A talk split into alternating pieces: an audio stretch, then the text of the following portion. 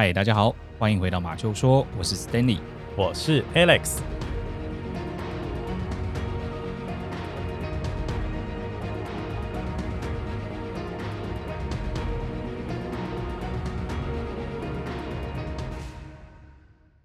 今天在我们分享故事之前呢，先来做一下哦。之前我们频道上面介绍西铁巴士挟持事件里面的一个刊物。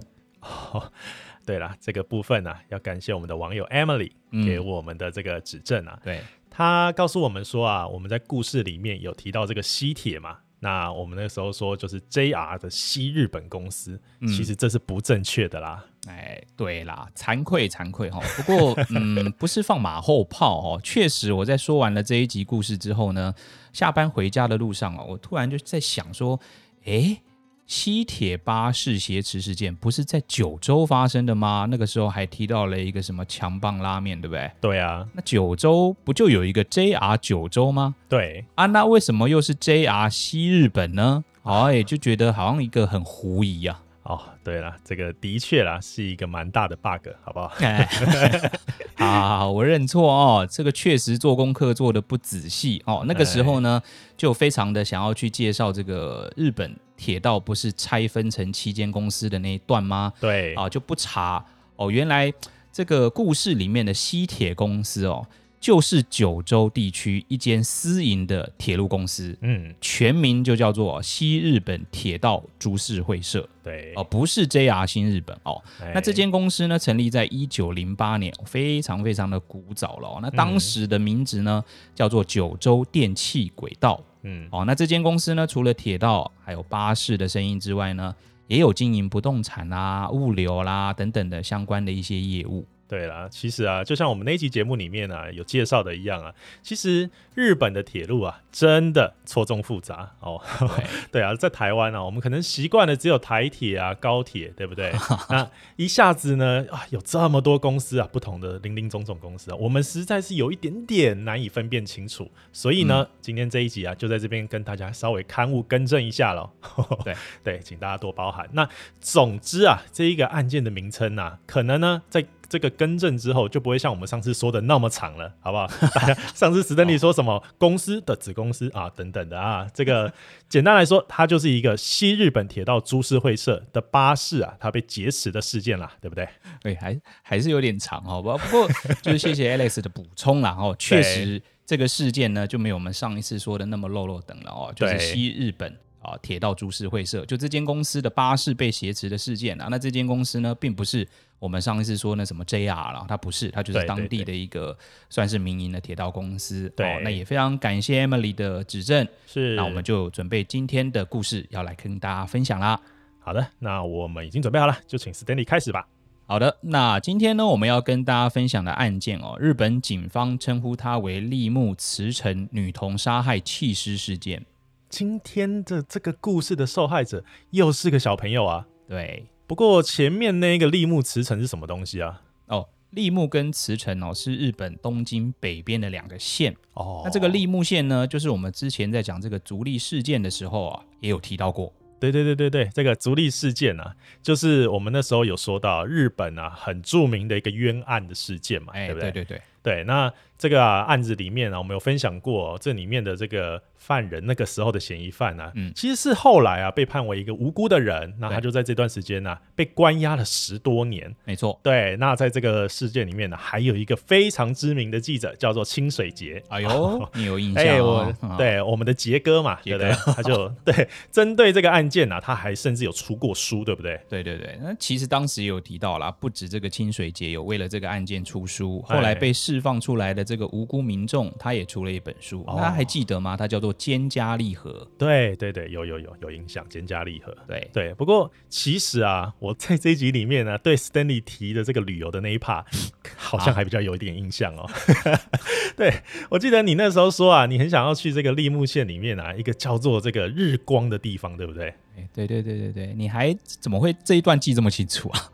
哎、欸，我跟你讲哦，我真的不夸张啊。其实从我们开始录这个马就说啊，哎、欸，将近一年的时间以来啊，哦、我才终于知道，原来你之前都跟我说啊，我要去日本玩喽，我要去日本了。哦、原来你真的去过日本这么多地方啊，所以录这个节目啊，我就真的自己把一些我以后啊，在疫情过后想要去的地方啊，哦、都把它给写下来。哦哟、哦，然后哎、欸，真的，这是真的，我下次可以拿给你检查。然后这个，对啊，日光这个名字啊，其实真的蛮特别的，那感觉像是一个好像空气很好，然后很阳光，好像森林的这种地方哎、欸。对，当然啊，日光确实是东京近郊一个好山好水的地方啦。不过因为没有去过哦，所以它是一直在我的愿望清单里面。对，但是后面还有讲到一个茨城嘛，对不对？对，那这个茨城哦，大家应该要更耳熟才对，哦、因为大家记不记得哦，这个日本三一一大地震的时候，哦，福岛核电厂对、哦、它发生了一个很严重的核外泄的一个事故。对，那这个福岛核电厂就是在茨城县。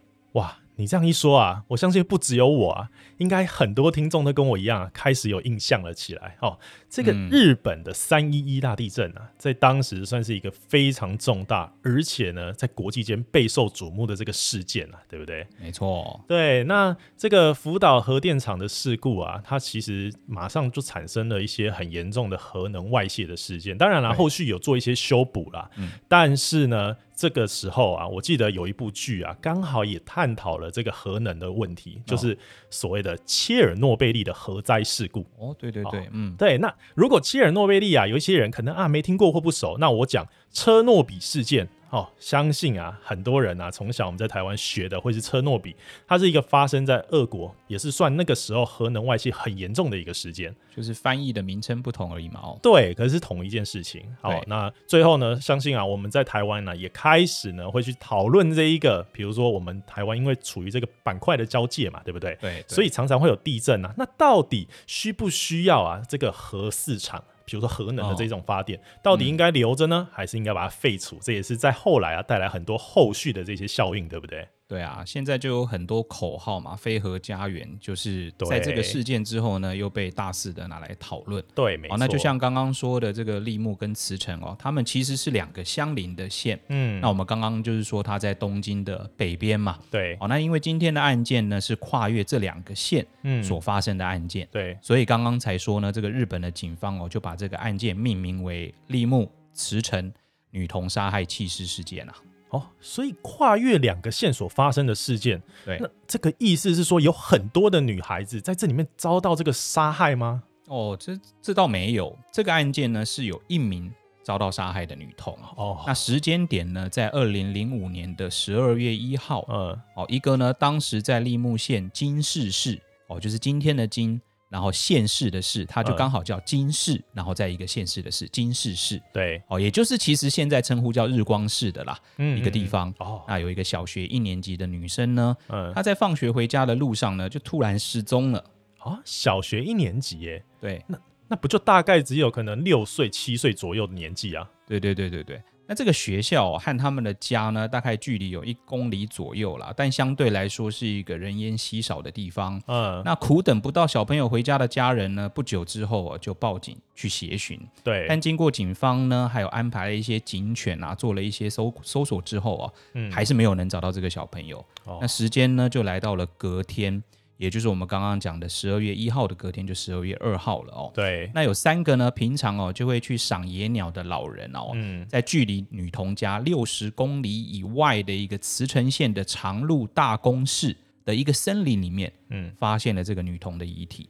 哇，所以说啊，这一起案件啊，在十二月一号的时候啊，还是一个失踪的案件。对，可是没有想到，在隔天啊，十二月二号的时候，竟然直接变成了一起凶杀的案件了，是不是？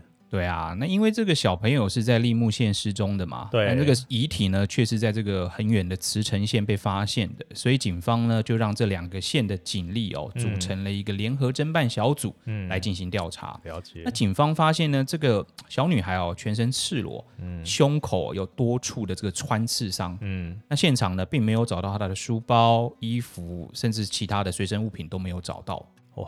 所以这样看起来啊，这个犯人好像也不是为了钱啊，才去绑架这个小女孩的，对不对？嗯，因为刚刚有说到啊，他在这个放学途中就这个失踪嘛。对，那我其实有想到啊，有点像我们之前有介绍过的一集案件哦，这个春月急斩小弟弟啦。当然啦、啊，他可能不是，嗯、对他不是在放学之后被绑架，他可能是公园玩玩玩被绑被绑架。哦，可是他在这个绑架之后啊，马上就收到这个了，可能犯人的勒索的这个电话。对哦，所以会不会啊，在在我我一开始在想说，会不会这个小女孩失踪啊，也是可能马上要接到这个啊，你绑票啊、勒索啊、要求赎金的这个步骤。哦，可是现在看起来啊，这个案。案件里面的小女孩几乎就是在失踪的当天，或者是隔天呐、啊，就已经遭到杀害了。对，那这个没有目的的杀害，这是为什么？那就不知道啊。我们之前也说过啊，像这种无冤无仇的这种随机犯案哦，实在非常难侦办了哦。哦，所以警方呢，除了在周边哦查找看看呢，有没有一些人曾经目击到犯人，对，那也在附近的这些道路上呢，过滤一些监视器的影像，嗯，看看有没有一些可疑的车辆。对，然后呢，在十二月十号的这一天哦，他们也制作了大概有一万多张的传单，在附近的车站啦或购物中心啦里面发放哦，希望有更多的民众呢能提供案情的线索，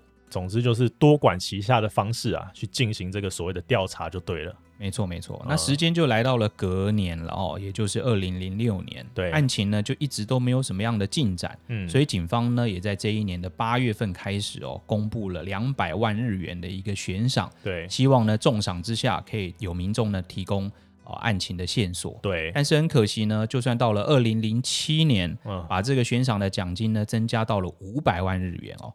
案件呢也依然没有任何的进展。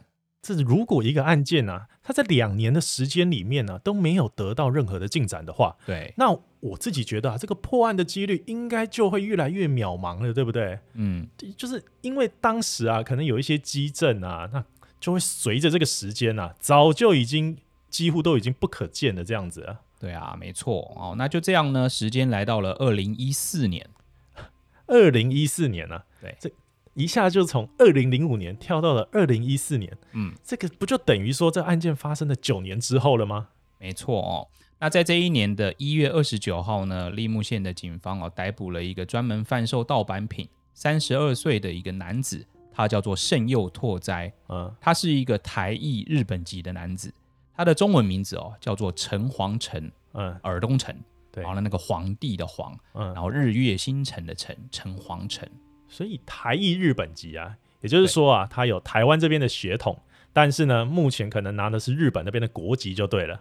哎，没错，我们之前提到那个大阪西城女护士的杀害事件里面哦，就有跟人家大家分享这个日裔巴西籍的意思是什么嘛？对，对，对。那这个圣佑拓哉呢是在台湾出生的哦，那父母亲呢也都是台湾人，嗯，但是因为呢父母亲之间的感情没有很好哦，所以其实呢他从小就是由居住在新北市的祖父母。来抚养，嗯，那到了国小六年级的时候呢，他就随着改嫁日本人的妈妈哦，移居到了日本，嗯，那也就在当地读书，对。啊，不过其实啊，国小六年级才移居过去嘛，嗯，语言又不通，那也交不到朋友，对，所以一度呢，在国中哦，曾经遭到同学的霸凌，哇，那甚至呢，他拒绝上课哦，甚至返回到了台湾，他是一直到了二零零九的那一年哦，嗯，他才。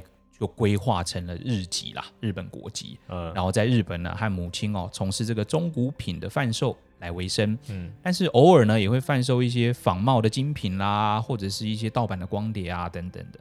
感觉他的童年啊，也是很辛苦的，在适应日本当地的这个生活啦。对，不过这个贩售这个盗版品的圣佑拓哉啊，他被抓，跟我们今天所说的这个小女孩的案件有什么直接的关系吗？嗯，有的哦，因为根据立木县的警方呢，他不久之后哦，就对外公布了一个讯息，哦，讯息上是这么说的，他们说呢，这个圣佑拓哉就是这一起立木慈城女童杀害弃尸事件的真凶啊，他是真凶，是这个警方他们有掌握什么这个证据还是怎么样，是不是？因为。这感觉连不起来啊！该不会是比如说在他家搜这个盗版物品或是盗版光碟的时候，有找到这个女童的书包或者什么随身物品，是不是？哦，不不不，不是哦，是这个胜佑拓哉呢，他自己承认他就是这个案件的凶手。哇，这突如其来的自首啊，有点措手不及啊。不过这样子一听啊，好像之前有一些台湾的案件啊，也是这样子哦，就是在案发很久之后。这个警方这边才终于找到了犯人。哦，那犯人呢才会这个自白说：“哎，其实我等你们来抓我很久了。这几年啊，我每一天都担心害怕，哦、睡不好也吃不好，就很内疚。哦，那现在你们抓到我，我心里可能好过一点了。这样，可能是因为这个原因，嗯、所以他才跟警方自首，是吗？”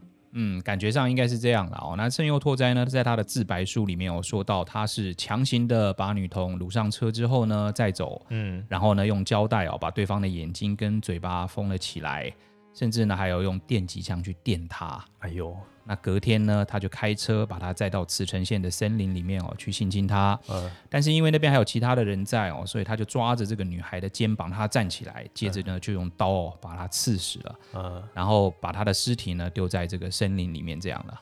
这他还性侵这个小女孩啊？对啊，那这个案件算是在当时全日本蛮瞩目的一个悬案嘛哦，因为刚刚讲到九年之后才有真犯人的出现，对，所以。当地的媒体呢，就开始哦对这个案件大肆的报道啊。有的说呢，警方在逮捕他之后呢，在他家里面哦发现了大量的儿童色情影片啊。然后有的又说呢，生又拓哉哦有严重的这种恋童癖，嗯啊，还说呢这个犯人哦其实是因为每晚都做噩梦，对，小女孩呢可能都出现在他的梦里，所以才会良心不安去坦诚犯案的。确实啊，如果照这么说来啊，一个案件啊，可以在九年之后啊被侦破，嗯，那我相信啊，这个媒体一定会大肆的报道、大肆的宣传这样啊。对啊，那这个接着呢，胜又拓哉又遭到了起诉嘛，哦，哎、那在二零一六年的二月呢，法庭就开始审理这整个案件，哎，哇，那接下来就是各种精彩的情况了。啊，都已经这个起诉审理了，还可以有什么精彩的状况啊？哦，因为这个胜又拓哉在法庭上就马上翻供啊，他说他之所以写下这些犯罪自白书呢，完全是因为警方在抓捕他之后啊，嗯，对他刑求逼供，他在不得已的状况之下呢，才被迫写下了这个自白书，嗯，他完全没有犯下过这个案件。哎呦，怎么又来啦？这他是想要透过这个法庭上的翻供啊，去拖延宣判的时间，是不是？因为。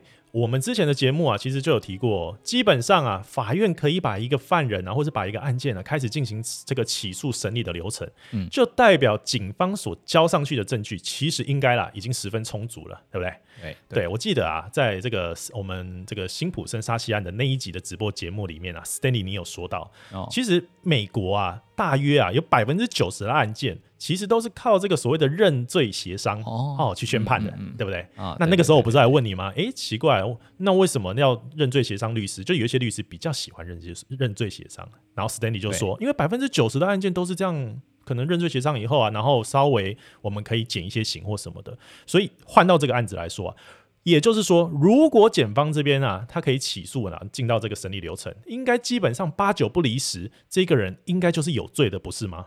对，我们之前那集也有提到啦，说被起诉这件事哦，其实是蛮严重的哦。对，至少在美国这边是这样，在台湾这边也应该不遑多让才对啦。表示呢，这个呃检察官这边呢，或者法官这边呢，看到的这些证据哦，嗯，已经还蛮充足了。对，哦，所以就直接起诉了这个人。没错。不过呢，我们今天讲的这个案件哦，嗯，稍微有一点点特别，有一点点特别。怎么说啊？哦，因为警方能起诉他的证据哦。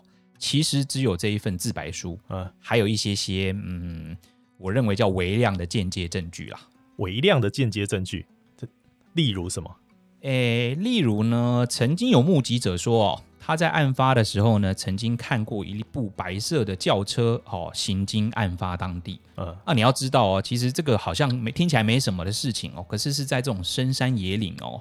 哦，突然来了一部白色轿车，并不是那个地方，并不是呃车来车往那么多。对，哦，所以这个白色轿车呢，就变成一个警方认为很有利的一个证据。嗯，好，那警方根据调查之后呢，发现哦，圣佑拓哉还真的啊有一辆白色轿车啊。然后接着呢，根据案发这附近的一些自动车牌辨识系统的通行记录调查了之后呢，嗯，发现他的车哦，当天也曾经经过了慈城市的道路。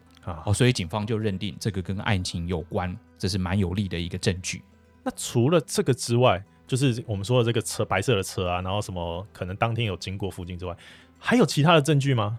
哦，还有一个就是在死者的身上哦，采集到了猫毛。嗯，哦，就是小女孩的身上哦，有采集到了猫毛。嗯，那恰巧呢，这个生又拓在的家里哦，也饲养了一个跟这个猫毛相同品种的猫咪啊。哇，那检方呢就聘请了检验猫毛的人来做比对嘛。对，那当时呢是请了一个叫麻布大学兽医学系的村上贤教授啊，嗯，他说这个猫毛很可能就来自圣佑拓在家里的那只猫啊、哦。那这样看起来啊。他好像真的蛮有可能是犯人的哎，嗯，不然哪会这么巧啊？这个同品种的猫毛啊，出现在死者身上，而且他又刚好啊开车过去到这个茨城的这个记录，对不对？哎，确实啦，这个法院呢也是这样认为的，哦，所以其实也不管他的翻供。哦，在当年的四月八号这一天呢，就是一审正式宣判了，嗯，这个圣佑拓哉呢被判无期徒刑。那。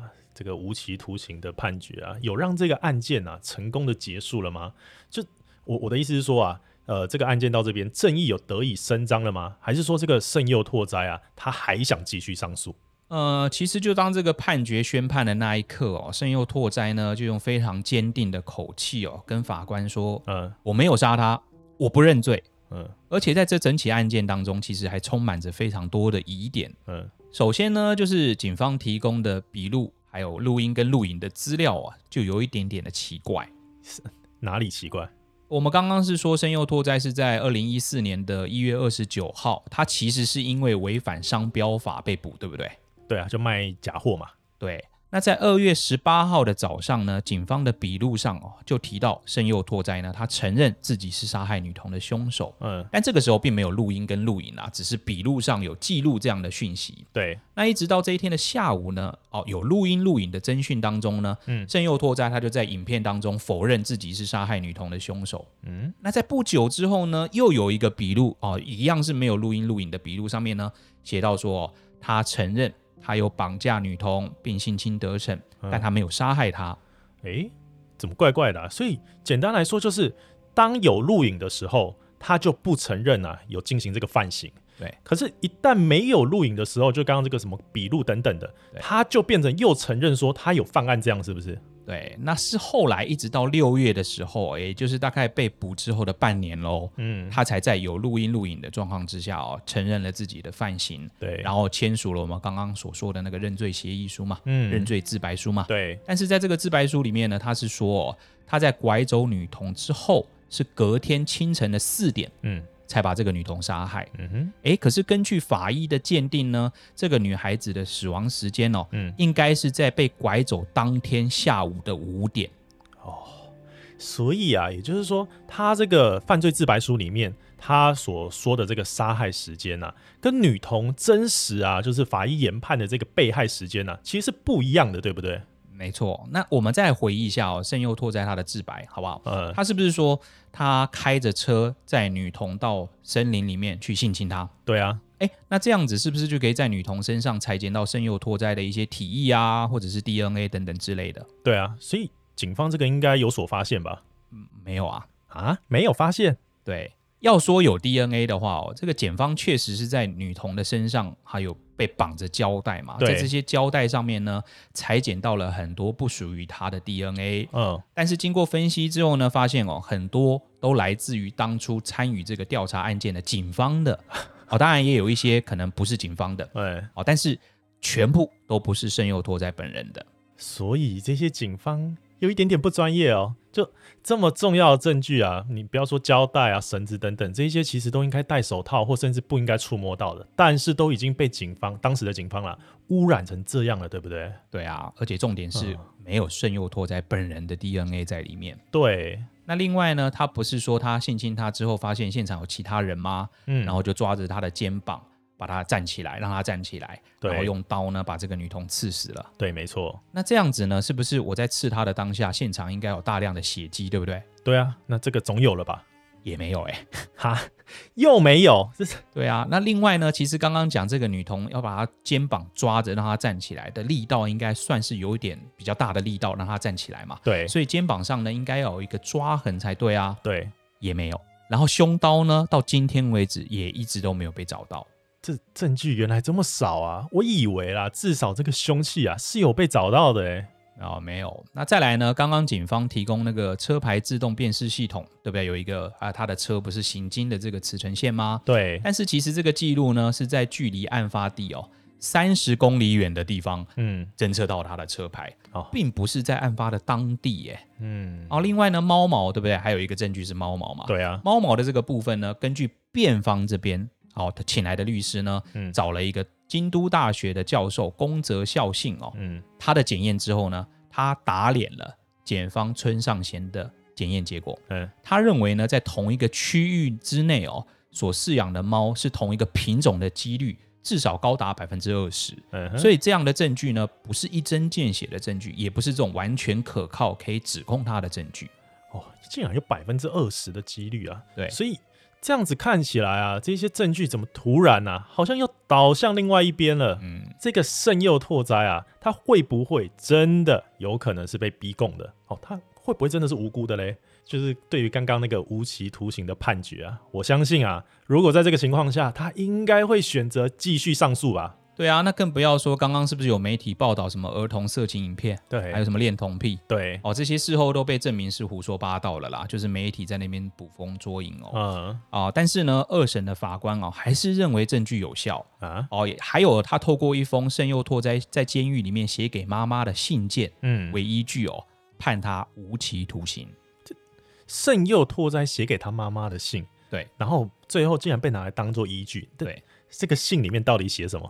哎，其实它就是一封向妈妈报平安的信件啦，但是里面有一句话是这样写的哦，嗯，他说呢，这次哦，我犯下的这件事情，对于妈妈呢和大家哦都造成了困扰，嗯，哦，真的很抱歉。他这样说有什么不对吗？哎，的法官就认为他说这一次我所犯下的这件事，嗯，他是不是写了这句话？对，那。这件事呢，就是在说杀害女童的这件事了哦，啊、所以呢，因此就认为这个案件还是他做的。不是啊，这不你你你要这样讲，或许你你可以这样解读。可是会不会有另外一个说法是说，哎，他是跟他妈说，就是他，比如说他贩卖假货嘛，然后被抓嘛，然后才进而啊有这个冤枉的事件啊，他会不会指的是这一件事情嘞？当然也有可能啦哦，所以在这个二审终结之后呢，圣佑拓哉哦写了一封信哦给日本的无辜计划协会，嗯哦，这个无辜计划协会呢就有点类似台湾这边的什么哦冤狱平反协会了哦，哎，那这封信呢上面是这样写的哦，嗯，他说呢，各位华人亲朋好友你们好，我是圣佑拓哉，中文的名字呢是陈煌成，出生在台湾的台北市，我没有杀人，这件杀人事件呢跟我无关。我是被冤枉的，嗯，我现在呢被关押在东京的拘留所里面哦。我是被立木县的警察在长时间的拘留当中呢被逼认罪的，嗯，一审二审我都被判无期徒刑，但判决当中呢有非常多的矛盾，我根本没有杀人，嗯，现在有许多的日本国民救援会的人士呢替我申冤，正准备上诉最高法院，嗯，希望请求更多的华人同胞们的支援。啊希望早日还我清白，可以回去外婆的墓前报告。嗯，希望大家给我力量，请大家支援我，谢谢。陈煌程，空一格，二零一八年的八月九号。哎，这一封信啊，我其实听了，我我感觉啦，其实蛮恳切的哦。嗯，就是会让我觉得，这会不会真的是一起这个冤狱案？因为其实，在日本啊，之前也发生过一些冤狱的案件嘛。比如说，我们刚刚这个开始提到的这个足利事件啊，它其实就是日本很有名的一个冤狱的事件嘛，对不对？对啊，确实感觉上是有这样的可能性，没有错哦。包含刚刚的一些哦所谓的间接证据啊，在做辩论的过程当中，好像呢也有一点点的动摇。对，但是这整个案件呢，在二零二零年的三月四号啊的最高法院呢，依然是宣判圣佑拓哉。无期徒刑，然后定谳了。哦，但许多的民间团体呢，还是认为这样子的判决哦很有问题。哦，也都积极的呢想要去营救这个圣佑拓哉。对，那只是到今天为止呢，圣佑拓哉啊还是依然被关押在监狱当中。这个纵观今天这一起小女孩遇害的案件呢，其实当然了，我们是非常遗憾的。这个小女孩啊，她这个小小年纪就遇害，但是整个这个案情的发展呢，其实有点让人摸不着头绪，就是。根据警方这边的线索来看，的确啦，你要用这一些证据啊，就把一个人定上所谓的性侵杀人，哎，这很重哦，好的这一个罪名啊，我认为其实有点牵强哦。不管是说这个车子啊开入这个慈城县，或者是说这一个猫毛啊，嗯，可能小女孩身上也发现相同的猫毛等等的，对我都觉得乍听之下好像哎，的确啦，有这个可能。可是如果你仔细啊去探究的话，就又会觉得说，诶，这一些就像 Stanley 讲的，真的也只是间接证据而已。对哦，你可能真的要，比如说找出那一把凶器，就那把凶刀嘛，或是啊，这个可能找到凶嫌当时身上啊，他穿着的那一套衣服，他当天可能呃刺杀小女孩的时候，身上可能会沾满这个血迹等等的，那上面一定会有 DNA 啊。嗯，那要不是找到凶器，就是找到这一套衣服，所以。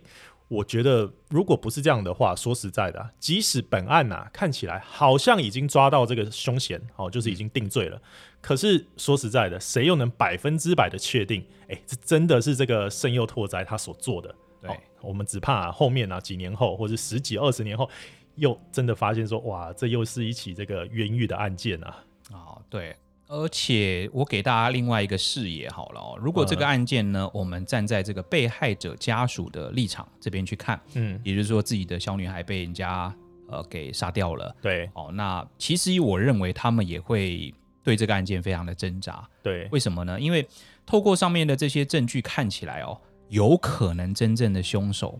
还逍遥法外哦，有可能哦。对。哦，所以他们一定会希望呢，警方哦可以收集更多的证据，嗯。哦，或者是说这种啊一刀毙命的证据，对，你去给我证明这个圣佑拓哉就是凶手，不要有这种模棱两可的空间，对啊，什么 DNA 完全都没有他的，嗯。哦，那再不然的话呢，你们就是更努力的哦去把真正的犯人给抓起来，嗯，不然这个被害者家属这边呢，他们只能这样去催眠自己说。呃，我不要去看那些可疑的地方啊，呃，我就一定要相信这个凶手是身有拓哉这样。对，哎、欸，这一种到底啊，抓对抓错，有没有抓到啊？这个心情啊，在家属这边啊，真的是五味杂陈啊。对啊，哎，好啦，那不知道大家对这个案件哦有没有什么想法？欢迎大家呢可以到马厩说的官网 StableTalk.club 来跟我们一起讨论。对啊，而且啊，再一次呢，跟大家呃这个提醒一下，嗯，现在啊，马教授这边呢、啊，也在募集一些这个一周年的 Q&A 的题目，对，大家同样呢，可以到网站上面来啊。提供就是想要问我们的问题，或者想要跟我们聊的话，没错，哦，我们都会在这个马修说一周年的节目里面呢，啊，可能会安排一个这个 Q&A 的互动环节啦。那希望啊，大家在这个讨论案情之余，也可以多提供一些这种 Q&A 的题材给我们哦。对啊，就比如说，就问问 Alex 啊，哎，你是不是嗯不太会讲故事啊？马修说一整年的故事里面，你好像讲不到四分之一呢。喂，不是。这个硬要说的话，应该是因为 Stanley 啊不会剪片的关系啊。哎，哦，哎，那有没有可能是因为你的脚本都过不了这一关的关系呢？哎，我们先暂停一下好不好？现在是要变成什么吐槽大会是不是？没有嘛，就举一个例子让大家知道，就大家就尽量提问，然后就到最后看看到底谁吐槽谁就是了呢。对，好了，这个简单来说啊，Stanley 你是想要把那一集当成一个完结篇来录就对了。对对，什么完结篇？就 birthday party 嘛，生日宴会嘛，大家开开心心，然后迎接另外一个新的开始啦。啊，好啦，那就欢迎大家多多投稿给我们哦。你有任何想问的、想说的，都可以在我们的官网上面来留言给我们啦。是的，那今天的节目呢，就先进行到这边。我们在马厩说的官网，还有下一集节目再见啦，大家再见喽，拜拜。